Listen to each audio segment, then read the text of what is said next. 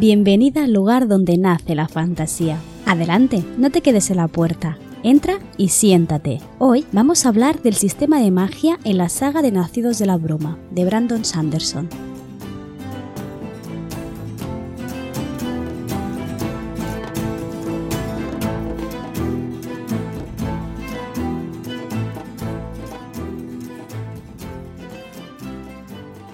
Hace tan solo dos episodios que te traje un especial hablando de las leyes de la magia de Brandon Sanderson, que es para muchos uno de los padres de la fantasía actual, de la fantasía moderna. En estos tres artículos que Sanderson publicó en su página web, establecía una serie de normas o de reglas para poder crear un sistema de magia duro, que para él es sinónimo de coherente, lógico, y para mí es sinónimo de interesante.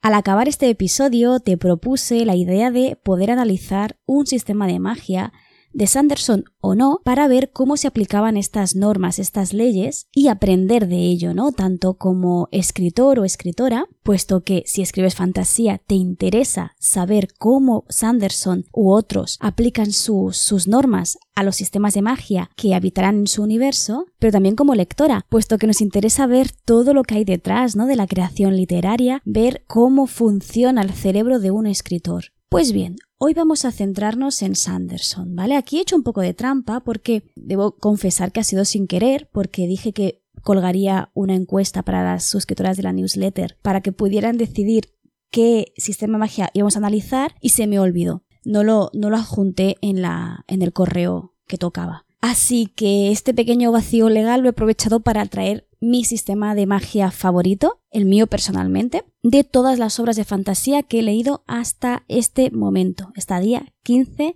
de noviembre, que es cuando estoy grabando este episodio. Así que te traigo el sistema de magia que encontramos dentro de la saga de Nacidos de la Broma de Sanderson. Debo decir que vengo a destripar por completo toda la saga para entender perfectamente qué demonios tiene Sanderson en la cabeza, porque la verdad le envidio muchísimo yo a este hombre, no solo por su ritmo de escritura, por las buenas historias que crea, sino ya por algo tan eh, concreto como es cómo demonios se le ocurren estas ideas para crear magia. De verdad es algo que me gusta mucho como autor para mientras leo, ¿no? Como, como lectora, pero sí que es cierto que es algo que envidio muchísimo y que me gustaría poder recrear, ¿no? En mis propias historias.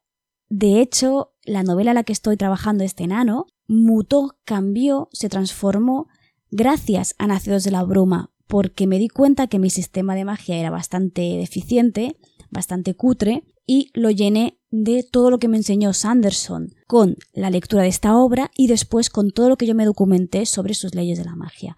Por lo tanto, si escribes fantasía, necesitas conocer a Brandon Sanderson, leerlo, es muy importante que lo leas, pero también que analices después lo que estás leyendo. Por eso es muy importante el hábito de la relectura. Pero no me enrollo, ¿vale? Porque este capítulo, este episodio, va a durar mucho. Creo que es la entrada de la web que más palabras me ha ocupado de casi todas.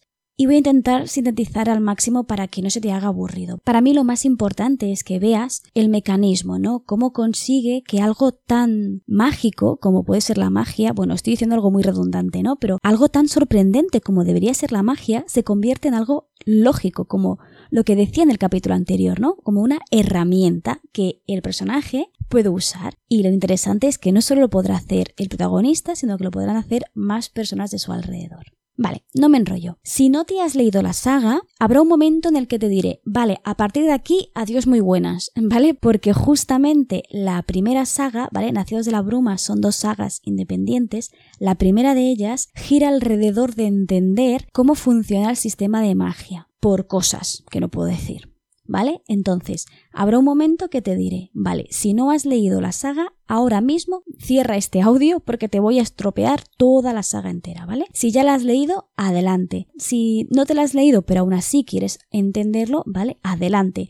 No te voy a spoilear eh, nada de personajes ni de trama, solo del sistema de magia, pero sí que es cierto que hay cosas muy significativas que es muy interesante que descubras en el transcurso de, de la historia, de la novela, ¿vale? Ahí mi consejo. Sé que es un poco tirarse piedras sobre un mismo tejado, pero si no has leído la saga, yo no escucharía este podcast.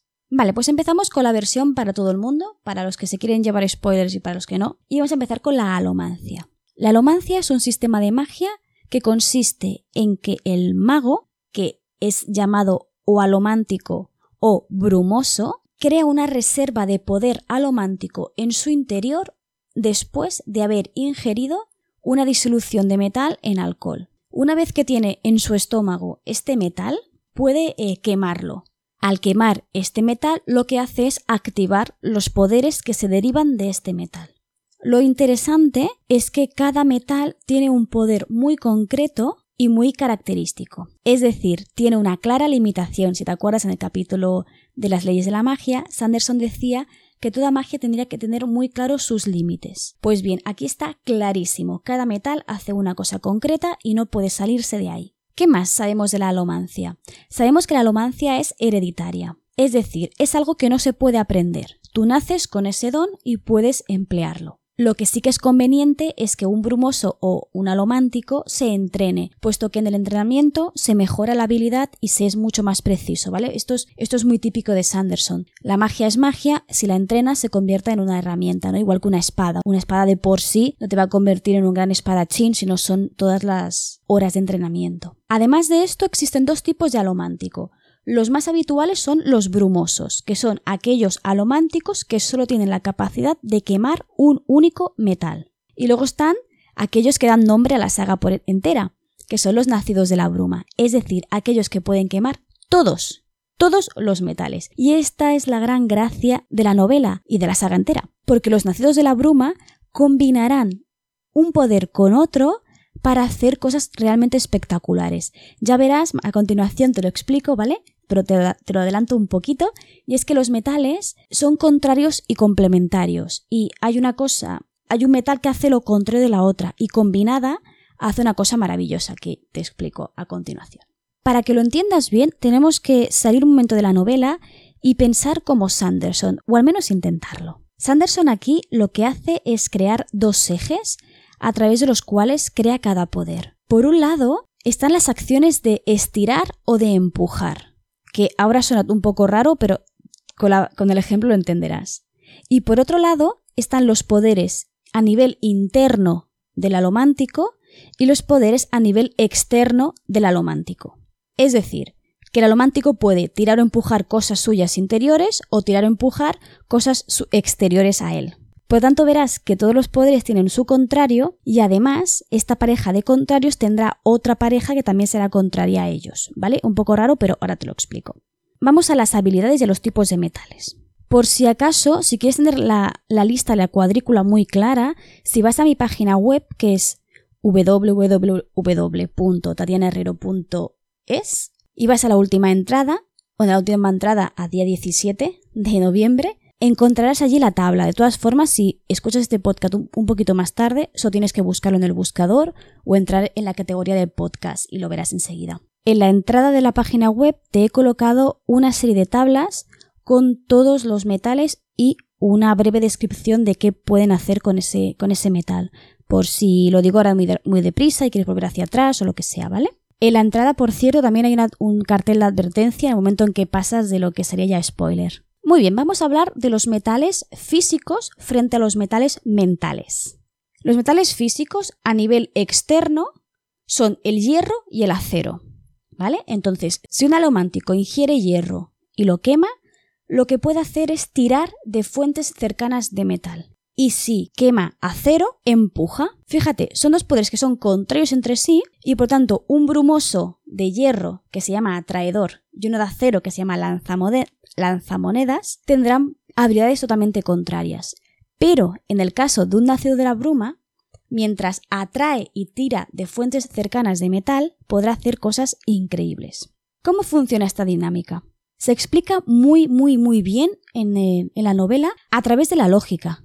Si tú estiras de algo que es más pesado que tú, te acercas, y si empujas te pasa lo mismo, ¿vale? Entonces, de esta forma se pueden crear escenas de acción súper interesantes porque un nacido de la bruma básicamente puede volar porque estira y empuja para irse moviendo por el aire y llegar a su destino. Además, tenemos los metales físicos a nivel interno. ¿Vale? Estos eran los nivel, nivel externo, porque si te fijas, afectan a cosas fuera del cuerpo de la persona que está activando el poder, mientras que los metales físicos internos actuarán para potenciar cualidades físicas del alomántico. En este caso tenemos las de tirar, que sería estaño, y el de empujar, que sería peltre. El estaño lo que hace es aumentar la sensibilidad de los tus cinco sentidos, y el peltre, en cambio, aumenta la fuerza, la velocidad, la resistencia física, también la curación. Un alomántico que quema estaño, por lo tanto, podrá amplificar sus cinco sentidos. Y esto generalmente suelen ser los cinco a la vez, aunque obviamente alguien entrenado pues podrá hacerlo de forma mucho más precisa. Un ojo de estaño, que es como se llaman a los alománticos que queman estaño, normalmente actuará como vigía, como vigilante para ver en la oscuridad, para poder apreciar sonidos, para poder espiar, mientras que un violento, que son los alománticos que queman peltre, actuarán de forma pues eso, un poco violenta porque serán los eh,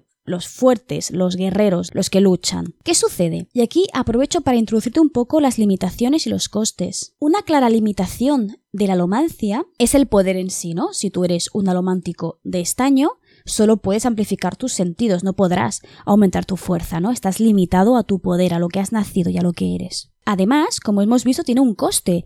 Tienes que tener en tu estómago ese metal para poder quemarlo. Sin metal no hay poder. Del mismo modo que si estás quemando ese metal y se te acaba, se te ha acabado y no puedes hacer nada más, ¿no? Tienes ese coste. Además, tiene una debilidad muy clara y es que cuando se acaba el efecto del metal, puedes pasarlo muy mal. Por ejemplo, el más claro es el, el, violento, ¿no? El que quema peltre. Imagínate una persona que usa peltre, que quema peltre para sanar sus heridas o para correr de forma infatigable durante tres días, ¿sí?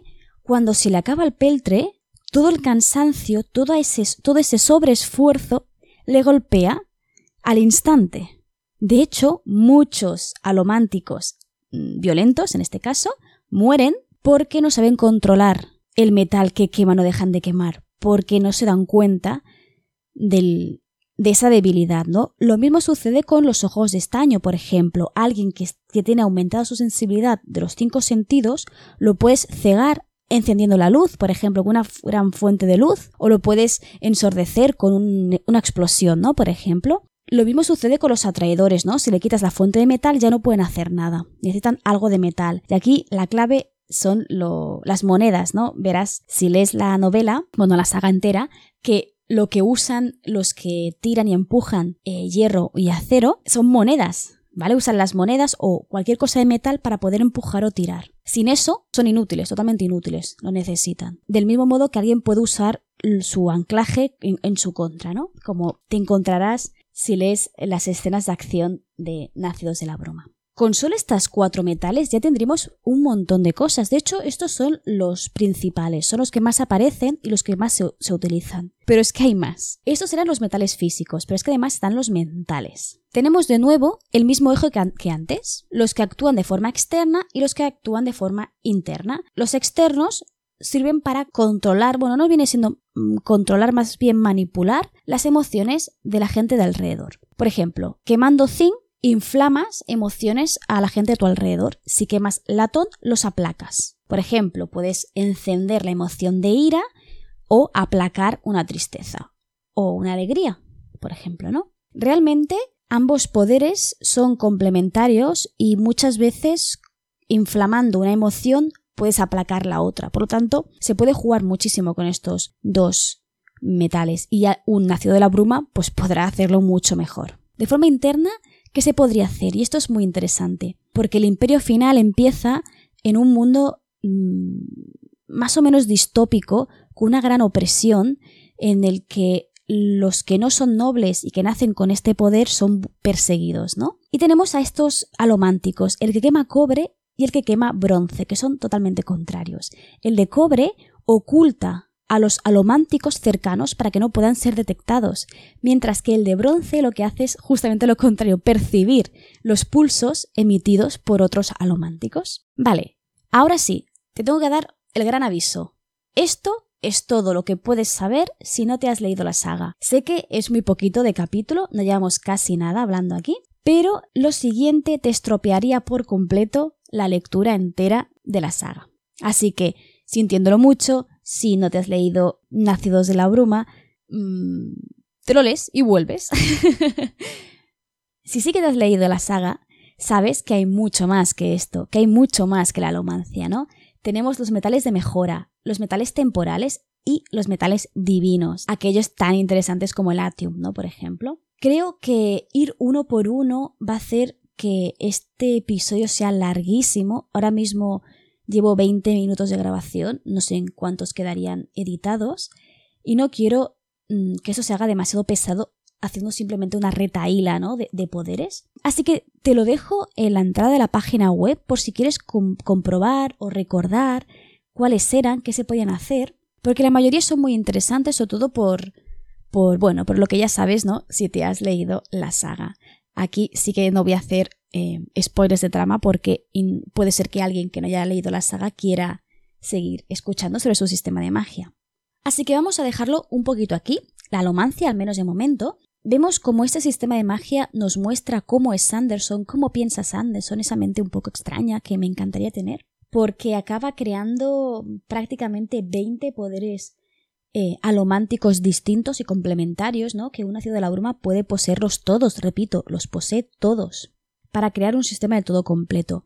¿Recuerdas cuando en el episodio de sistemas de magia, en las leyes de la magia me refiero, decía que había un momento en el que Sanderson explicaba que es mucho mejor ampliar lo que ya tienes antes de crear un sistema nuevo?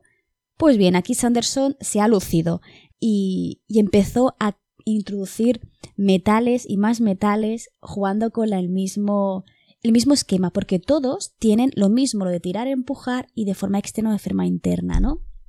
Y existe este juego tan interesante de poderes que parecen complementarios y al mismo tiempo son contrarios. Pero lo dicho, te dejo todos los poderes en la página web, puedes pasarte por, por, allí para revisarlos, porque vamos a ir al siguiente tipo de sistema de magia que aparece en la saga, que es súper interesante y que esto sí que es un gran spoiler, aunque intentaré mm, decir cuanto menos mejor para que no te puedas...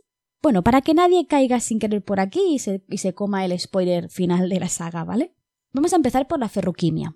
A mí la ferroquimia me encanta, o sea, la idea de Sanderson, que yo entiendo que es después de la alomancia creó la ferroquimia, bueno, yo qué sé, pero me da la sensación, es súper interesante, ¿no?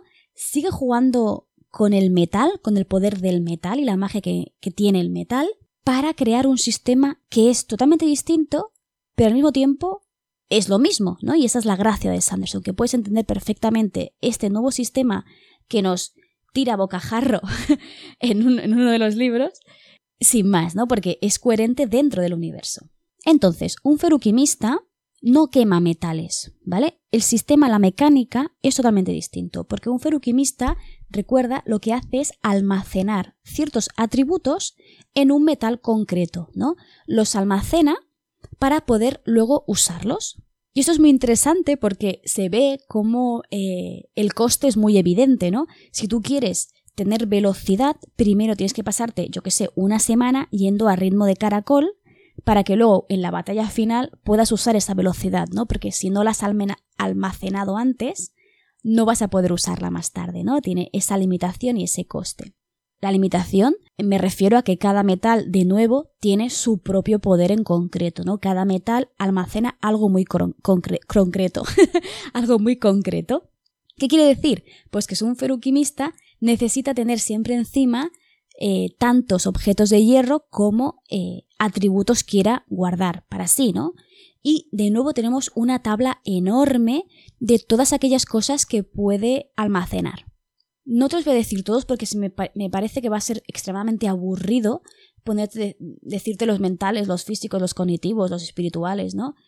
Eh, pero sí que te, te, destaco los que a mí me parecen más interesantes, o al menos lo que creo, los que creo que dan más juego para la, bueno, no para la trama, más bien para la acción, ¿no? Para las escenas de acción. Tienes, por ejemplo, el acero, que sirve para acumular velocidad, o el hierro, que lo que hace es acumular peso, de esta forma puedes después caer ligero para no hacerte daño, o al revés, ¿no? Pesar mucho para hacer más daño, ¿no?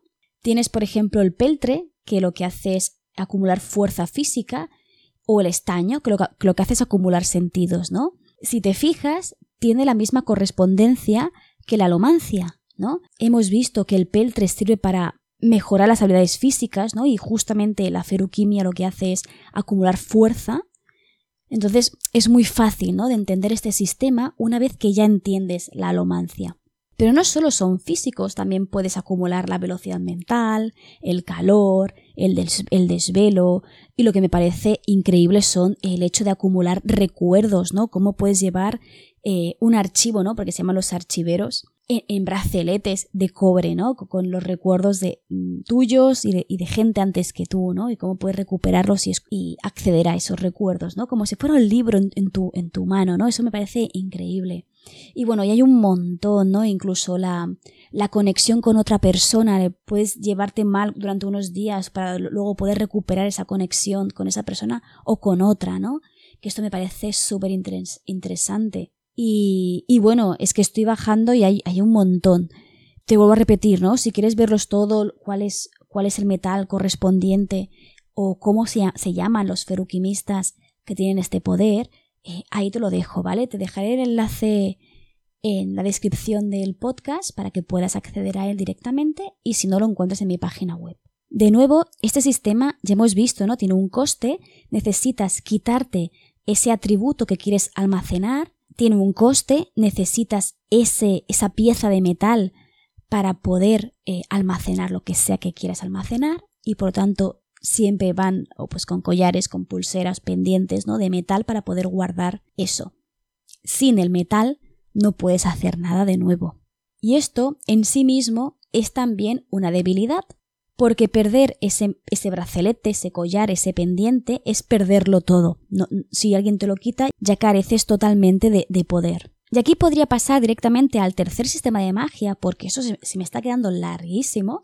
Pero no, voy a parar un momentito a comentarte lo interesante que es la posibilidad de combinar ambos sistemas, ¿no? Cómo alguien puede almacenar su fuerza física al mismo tiempo que está quemando peltre, ¿no? Un alomántico que al mismo tiempo es feruquimista. Y aquí es cuando a Sanderson le explotó la cabeza totalmente y a partir de, de, estas ideas empieza a cuadrar muchas cosas muy interesantes de su saga, ¿no? Como cada personaje tiene sus características, sus habilidades, sus en qué, en qué es fuerte, ¿no? En, por mucho que sean ojos estaños, son distintos, actúan de forma distinta, ¿no? Por ejemplo y cómo alguien puede combinar estos poderes para llegar a hacer cosas, eh, bueno, mm, no digo más, ¿vale? Vamos a la última. La última es la hemalurgia. Y este es un sistema de magia muy negativo. Si tuviéramos que simplificarlo, sería el sistema de magia de los malos, pero no es bien bien así, solo que tiene una connotación muy negativa porque lo que se hace es robar. Si te fijas, la alomancia es creadora, crea ese poder. La feruquimia lo que hace es guardar algo que ya es tuyo para usarlo después. Mientras que la hemalurgia lo que hace es robarle a alguien que tiene una habilidad o una característica algo para usarla tú. ¿Vale? Digamos que no deja de ser el mismo sistema de magia o algo muy parecido en el que se le cambia este eje, ¿no? Un sistema es positivo en el sentido de que es creador, que sería la alomancia, la feruquimia, que sería neutral en el sentido de que ni crea ni roba, es decir, simplemente guardas algo que ya te pertenece para luego usarlo más adelante. Y tenemos la hemalurgia, que lo que hace es justamente eso, ¿no? Robarle, quitarle a alguien esa habilidad. Esto de por sí ya es malo, ¿no? Ya tiene la connotación esta de negativa. Pero es que la hemalurgia tiende a significar también la muerte de alguien para poder conseguir ese poder. Sí que es cierto que no es necesario, no siempre es necesario, pero suele ser lo habitual. ¿Cómo funciona? Es un poco macabro, ya te aviso. Entonces, ¿cómo consigues el poder de una persona? Tienes que insertar un objeto agudo y metálico en un punto de unión concreto, ¿vale? En el libro, en el libro, o la versión que yo tengo al menos, viene una explicación de cuáles son los puntos de unión, qué tipo de metal tienes que usar y en qué sitio, ¿no? Por ejemplo, el corazón, la pierna, la mano, ¿vale? Un punto en concreto. Te lo, te lo he puesto también en, en, la página web. Esto en sí, los puntos de unión no son excesivamente em, spoilers. Mm, simplemente es curioso, ¿no? Como hay que colocar la aguja de un metal concreto justo en ese punto, ¿no? Vemos ahí la precisión de Sanderson, porque si le das donde no es, ya, ya, no, ya no sirve para nada. Has matado a alguien a cambio de nada. Entonces, este metal, en el momento en el que entra en contacto con este punto de unión, se carga. Y es importante que eh, este entre en contacto con la sangre en movimiento. Es decir, que el donante suele ser donante no voluntario, pero bueno, este donante tiene que estar vivo al menos mientras se inserta el objeto metálico. Una vez ya cargado, se saca del cuerpo del donante y se inserta en el receptor. Y esto tiene que hacerse de forma casi casi inmediata porque si no es como que se desgasta el poder. ¿Qué sucede? Entonces, tú coges este, no suelen ser clavos, este clavo y se lo clavas, valga la redundancia, al receptor y este adquiere eh, esta habilidad, la que sea, del donante, ¿vale? Aquí de nuevo cada metal roba algo muy concreto, ¿no? Entonces depende del metal, depende del sitio, robas una cosa u otra. Pero es que tiene una gran debilidad y creo que es el sistema de magia que cogea más porque tiene esa gran debilidad y es que la persona que recibe el poder pierde parte de su humanidad. Esto Sanderson lo explica eh, diciendo que crea como una especie de agujero entre el punto de unión de la parte física con la parte espiritual, ¿no? De forma un poco más metafórica es como que el alma se va separando o se va deshumanizando de tu propio ser. ¿Qué consecuencia tiene esto? La primera es que cuantos más clavos te insertes, menos humano eres y por lo tanto tu cuerpo y tu forma cambia, como veremos más adelante. Bueno, veremos. Yo te diré a ti, no verás nada. y otra consecuencia muy, muy complicadilla es que te vuelves mucho más eh, fácil de controlar. Fácil de controlar no por cualquiera, ¿no? sino por eh, fuerzas superiores a los humanos o alománticos que encienden o aplacan eh, los sentimientos. ¿Te acuerdas de aquellos? Pues eso también podrían manipular estos seres creados a, a través de la hemalurgia. No todos los seres que se aplican un clavo se convierten en una criatura, pero sí que son los más habituales. Vamos a lo interesante, ¿no? ¿Cuáles son estas criaturas?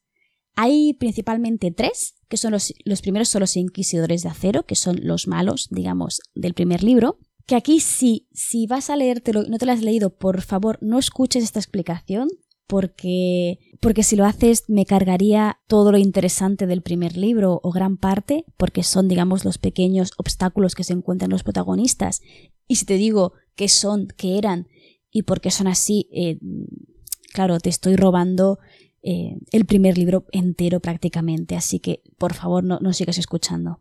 Un inquisidor de acero, como ya sabes, son antiguos humanos que eh, actualmente poseen entre 9 y 11 clavos, ¿vale? Cada uno cargado con un poder alomántico o ferroquímico, ¿vale? Porque se puede robar tanto a un alomántico como a un ferroquímico como a un humano normal. ¿Qué les caracteriza? Los dos clavos en los ojos que les otorga las habilidades eh, concretas del alomántico de hierro y acero. Y eh, estos inquisidores tienen un punto débil muy claro, pero no te lo voy a decir, tendrás que leértelo si no lo has leído, porque si te lo has leído ya lo sabes. Los otros seres que a mí son los que más me gustan, bueno, no, mentira, no son los que más me gustan, pero son también muy chulos, son los colos, con dos S, que son eh, unos seres totalmente monstruosos, ¿vale? Son, si te acuerdas, son estos, estas criaturas que ahora juraría que eran azules, o yo los recuerdo azules, que no dejan nunca de crecer, ¿no? Y que son tan fuertes que siguen creciendo hasta que mueren por su propio peso. De hecho, son estos seres que una vez que son adultos, la piel se les rompe porque ellos siguen creciendo, su musculatura sigue creciendo, pero la piel no, ya no da de sí, ¿no? Y son estas cosas tan descomunales, tan, tan extrañas, ¿no? A mí me impactó mucho cuando los descubrí en la novela. ¿Cómo fueron creados, no? Esto supone que es un humano que ha recibido cuatro clavos de hierro, que los clavos de hierro son los que eh, cargan fuerza humana, es decir, es como si fueran cinco humanos en uno. Entonces pierde totalmente la capacidad de raciocinio, no, no son inteligentes, pero sí que obtienen una fuerza totalmente descomunal y de hecho se convierte en una gran masa, ¿no? Una gran masa del ejército que, como he dicho antes, se puede manipular a través de un alomántico con esa capacidad, ¿no? De la de aplacar o la de encender los sentimientos, o las emociones, mejor dicho. Y la última criatura, que es mi favorita, son los Kandra, que son estos ah, espectros de la bruma que han recibido dos clavos de sapiencia. esto les hace tener la capacidad de modelar su apariencia, su cuerpo entero, para poder imitar a cualquier, a cualquier persona o animal o incluso monstruo, ¿no? Y, aparece ese personaje tan interesante que no recuerdo el nombre, pero me encantaba. Ay Dios, no me acuerdo. Bueno, si te acuerdas de cómo se llamaba, el Kandra, que tenía forma de perro y que era una cosa muy rara, eh, déjamelo en los comentarios, porfa, que se me ha ido de la cabeza ahora mismo, qué rabia. Pero bueno, era uno de mis personajes favoritos más que nada por lo inquietante, ¿no? Del personaje. Lo dicho, ¿eh? igual que con la alomancia o con la feruquimia, te dejo la lista de metales en la página web, que son unos cuantos, para que veas cómo cada metal tiene su lugar, tiene su habilidad, tienes que hacerlo de una forma muy concreta, ¿no? Esto, ya para concluir, ¿eh? porque me estoy yendo totalmente de las ramas, de las ramas, ay por Dios, que ¿cómo estoy hoy? me estoy yendo por las ramas. Esto lo que decía, ¿eh? esto te, deja ver muy claro cómo, cómo es Sanderson y cómo piensa sus sistemas de magia, ¿no? Cómo le da tantas vueltas a todo. Y es lo que me parece a mí fascinante, ¿no? Porque algo que debería ser maravilloso, debería ser sorprendente, debería ser imaginativo, bueno, que lo es, pero que no está ligado tanto a un plano espiritual o legendario o mítico o extraño. No, no, no todo tiene su lógica, tiene su porqué, tiene una explicación racional, ¿no? De, dentro de que es magia y que no existe, ¿no? Yo eh, siempre pongo el ejemplo de que yo cuando estaba leyéndome Nacidos de la Bruma, y ahora te vas a reír de mí, ¿vale? Pero es real, me acuerdo que iba a la universidad y que cogía el tren. Y bueno, la Renfe pues es como es, y siempre pensaba, ay, si fuera Nacida de la Bruma, podría llegar a Barcelona saltando por la vía empujando y tirando de, los hierros del suelo. Y es que es así, porque tú te estás leyendo el libro y te imaginas usándola. Puedes pensar qué puedes hacer, qué puede pasar si quemas este metal, quemas el otro, o guardas una cosa, o luego la, la recuperas de nuevo, ¿no? Y, y es muy interesante. Como ves, las leyes de la magia que vimos en el capítulo anterior, no el otro, son aplicables en la fantasía y crean mundos y universos que para mí son de todo fascinantes. Eso sí, son muy difíciles de crear, tienes que tenerlo muy claro y dedicarle, bueno, pues las horas que Sanderson le dedica a escribir, que no son pocas. ¿Eso quiere decir que una historia con un sistema de magia blando, es decir, lo contrario a este, es una novela mala? Para nada, ¿vale? Esto tenlo claro. Yo he leído novelas de magia blanda que son muy buenas, simplemente la magia no era lo principal de la historia, ¿no? Aquí Sanderson no. Sanderson juega con esto y lo hace parte de la trama, ¿no? Como ya sabes si te has leído la novela o como te puedes estar imaginando si no lo has hecho aún. Que no sé qué estás haciendo porque te he spoileado un montón de cosas, pero bueno. Lo dicho, ¿vale? Me voy a callar ya porque cuando me ponga a hablar de Sanderson no hay que me calle y aquí llevo ya un buen rato grabando. Si te ha picado el gusanillo, si te interesa leerlo o si quieres comprarte la saga, eh, hazlo, adelante. Yo, si lo vas a hacer por Amazon, te agradecería que lo hicieras a través de mi enlace de afiliados. Recuerda que a ti te cuesta exactamente lo mismo, no, no hay ningún, obviamente no hay nada malo para ti, simplemente que Amazon a mí me lo recompensa con dándome unos centimillos de nada, pero al menos me ayuda un poco para mantener la página web y el podcast a flote. Así que si estás pensando en comprar el Imperio Final o cualquiera de sus continuaciones, si lo haces con mi enlace de afiliados, te estaré enormemente agradecida. Y ya está, yo me voy a despedir ya porque no hay quien me calle hoy. Te recuerdo que te puedes suscribir a mi newsletter. La próxima encuesta sí que la he enviado ya a todo el mundo, ¿vale? No me he despistado, que es sobre qué mito quieres que traiga el siguiente episodio sobre mitología. Si quieres hacerlo, recuerda que no solo, no solo hago encuestas, ¿vale? También eh, ofrezco algunos materiales exclusivos para lectores y para escritores, como podría ser un contador para el nano. Ahora ya, bueno, estamos a medio mes, pero aún puedes usarlo. O los calendarios de efemérides literarias, para que estés un poco al tanto de quién nace, quién muere o qué sucede en el terreno literario, ¿no? Si quieres hacerlo, te lo repito, ¿vale? Tienes el enlace en la descripción de este episodio. Y ya está, ¿vale? Me voy ya, no sin antes recordarte algo que para mí es súper, súper importante, y es que aquí, en este pequeño rinconcito de Internet, siempre, siempre vas a ser bienvenida.